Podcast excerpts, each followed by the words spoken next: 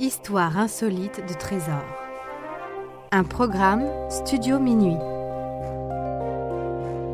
Idée originale John Mack. Musique David Rampillon. Narration Leilani Lémé. Enregistrement et montage Patrick Martinez-Bourna. Le trésor de Montezuma II.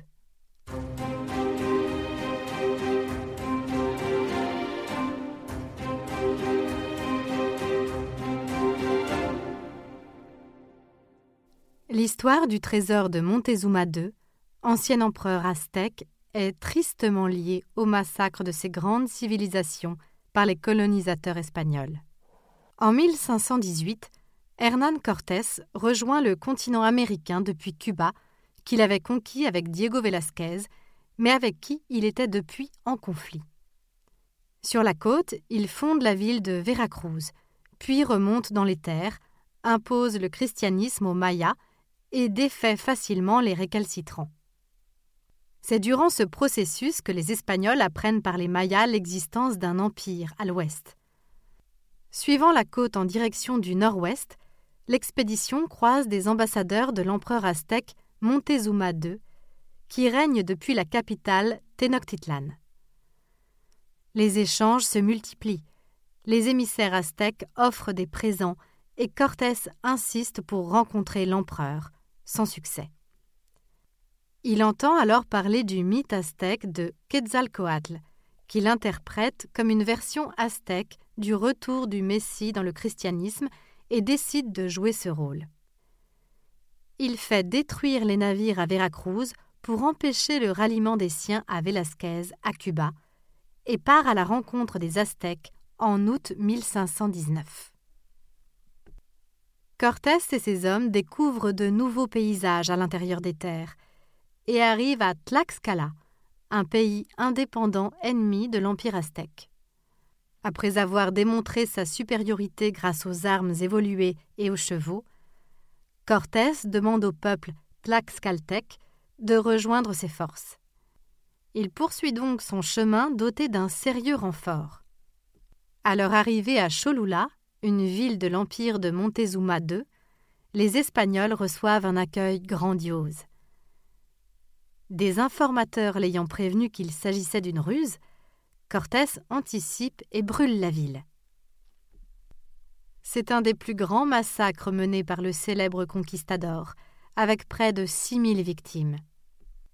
Il adresse alors un message à Montezuma II, lui annonçant que s'il le traite avec respect et lui offre de l'or, il n'aura pas à craindre sa colère.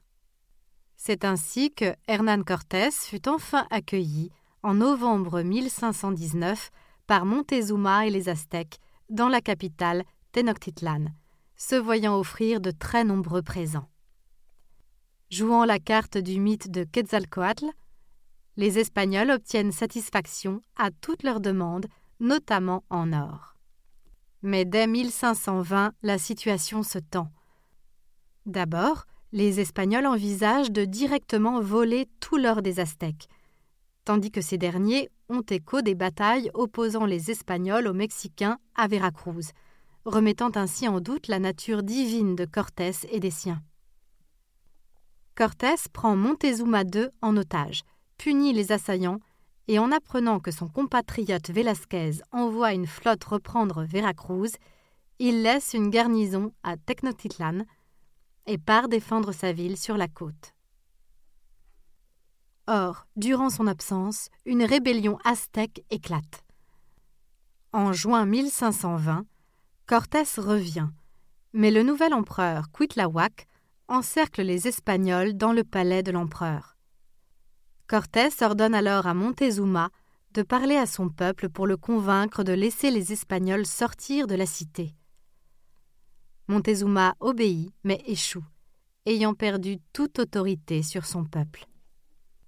Toujours assiégés, les Espagnols comprennent que leur seule chance de survie est de sortir les armes à la main et les poches remplies d'or, en abandonnant le reste. Une partie des richesses est même fondue en lingots afin d'être plus facilement déplacée.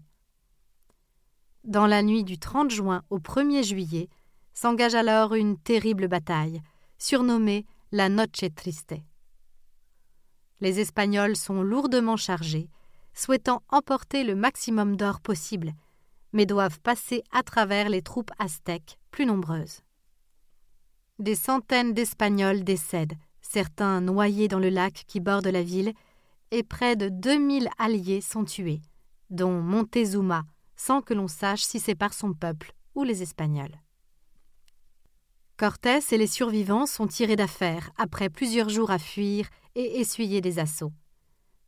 Durant les mois qui suivent, Cortés profite alors du soutien des Tlaxcaltèques et rallie tous les Amérindiens ennemis des Aztèques pour préparer sa revanche.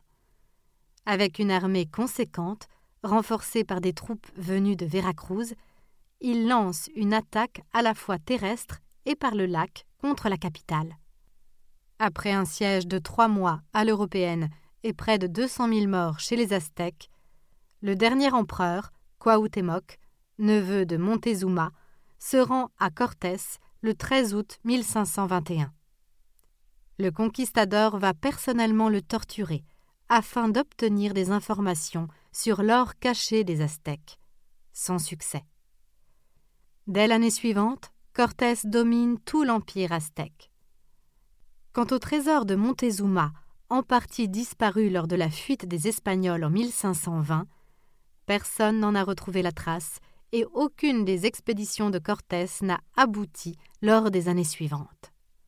Pourtant, en 2020, une nouvelle analyse d'un lingot d'or découvert par un ouvrier à Mexico 40 ans plus tôt a permis de confirmer qu'il faisait partie de l'or emporté en 1520 par les conquistadors espagnols. Une hypothèse veut que Cortés a lui-même caché une partie des richesses plus au nord, dans ce qui est aujourd'hui la Basse-Californie.